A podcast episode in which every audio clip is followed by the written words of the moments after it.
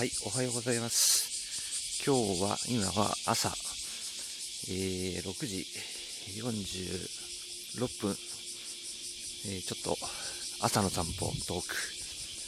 でございます。えー、セミの声が非常に賑やかですね。あの、季節を感じます。まあ、あまり、こう、まあ、都会っていう言葉はあまりまあ好きじゃないんですけど、まあ、あの、あまりこう、山とか川とか、えー、まあ木がいっぱいある場所ですね、が、まあ、実際ないんですよね。あの、公園とか行かないと、あの、高い木、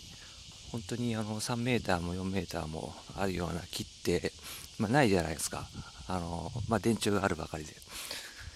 で、やっぱ神社とか公園とか、えー、まあ、好きなんですけど、あの、街の中にある。でそういう場所って貴重ですよね。まあ、あとせいぜいあの道端の植え込みの木であるとか、まあ、家での、まあ、いろんなあの住宅の、えー、軒先なんかに、え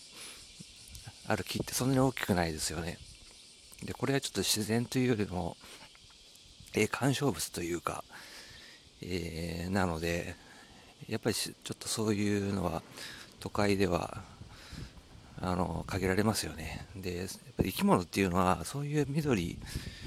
あの草とか木とかですよね。そういうのにやっぱり支命が小さな虫とか支えられるのでそういったところはやっぱり自然大事だなっていうふうに思ったりしますね。本当にあのセミって、まあ、こうして見てみるとこの街の中でも本当に木がちょっとした木が集まっている場所になんか生息して多分その土の中に子孫を残してまあ代々生きてるってことなんでしょうね。なんか面白い改めて営みだなと思います。で今日ちょっとお話をしたいのは、えー、漫画とで縦書き横書き文化っていうことに関してちょっと気づいたので、えー、アーカイブを残したいと思います、えーそもそも日本語ってですね、あの、もともとは、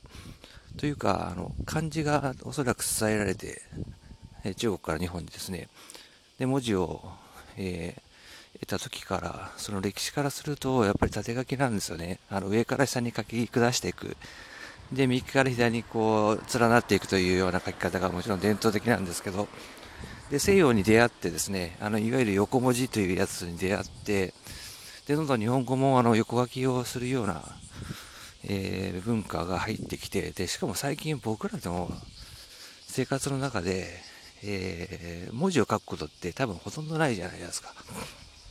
あのメールですよね。普段文字を書くと言ったら、書くというよりも、まあ、入力なんですけど、文字を、えー、綴る場合に入力をします。その時にもう100%横書きですよね。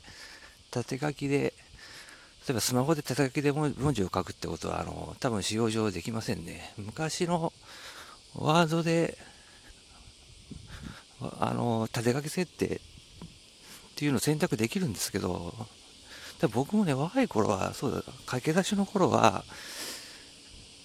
縦書きで、なんか個人的に文章を綴るときに、作文するときに、縦書きで使ってたこともあるんですよ。ただこれやっぱり、あの、そぐわないなっていうことで、もう完全に、例えばもうビジネスの場なんかで書類を作るといった場合にも、まあ、オフィシャルなフォーマットって基本は A4 じゃないですか。で、A4 にこう縦書きで書いていくっていう、あと、まあ、文章としての体裁を整える場合に、まあ、不便なんですよね。で、それは、なんていうか、コンピューターがもちろんアメリカやグローバルにこう、インターネットソフトウェアっていうのが開発されていく中で、圧倒的に横書きの文化の方が多い、例えばアメリカ、欧米ってことになるんでしょうけども、欧米は完全に横書きの文化ですから、で、そこで主なフォーマットが整えられ、で、特殊事案として、えー、特殊原因のための、えー、まあ、手書きがちょっとオプションとして加わってるというだけに過ぎないんですよね。で、まあ、そういう中で、まあでも日本語っていうやつは、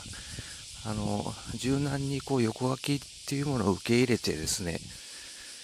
で、今にいたり、で、完全にそこに対して日本人は、日本人はあまりこう、疑問を持たなかったんですけど、で、なぜわざわざここに気づいていたかというとですね、漫画って、えー、立てかけなんですよね。あの、多くの場合。で、しかもそれだけ、あの、セリフのコマが縦書きだ、横書きだっていうところだけにとどまらず、あの、右から左に、あの、読み進め、コマが割り振られて進められてくるんですよね。で、これ、まあ、日本の漫画は、あの、海外でも読まれていて、翻訳されるときに、あの、小回りまで、あまあ、あの、コマは当然、英文を縦書きにすることはないので、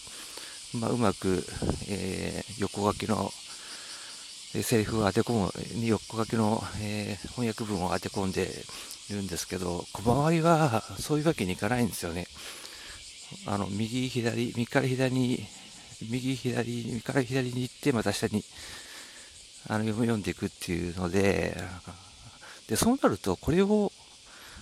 反対にした場合に、やっぱ海外の方にとって読みづらいということで、あの、そのスタイルが、要はその右から、右のページから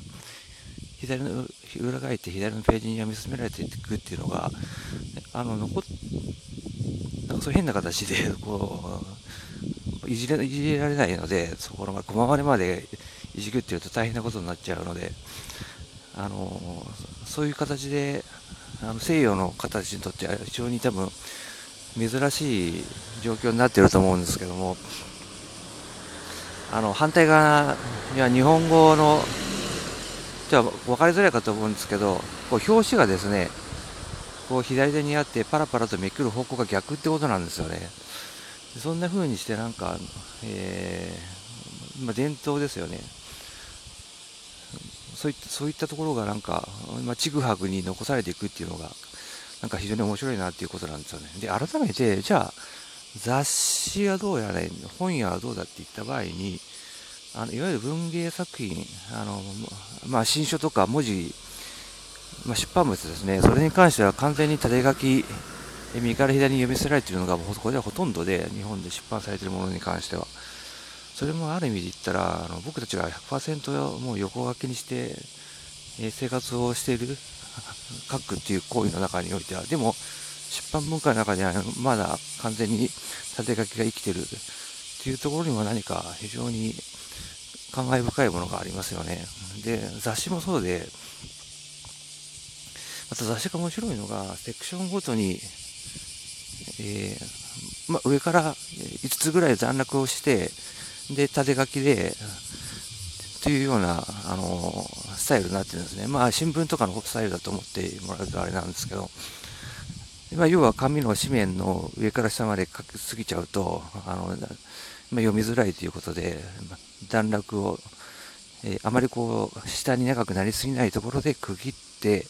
で、横にこう、つなげていくっていうことですよね。えー、なんかそれも、あんまり意識したことすらなかったんですけど、面白いなっていうふうに感じました。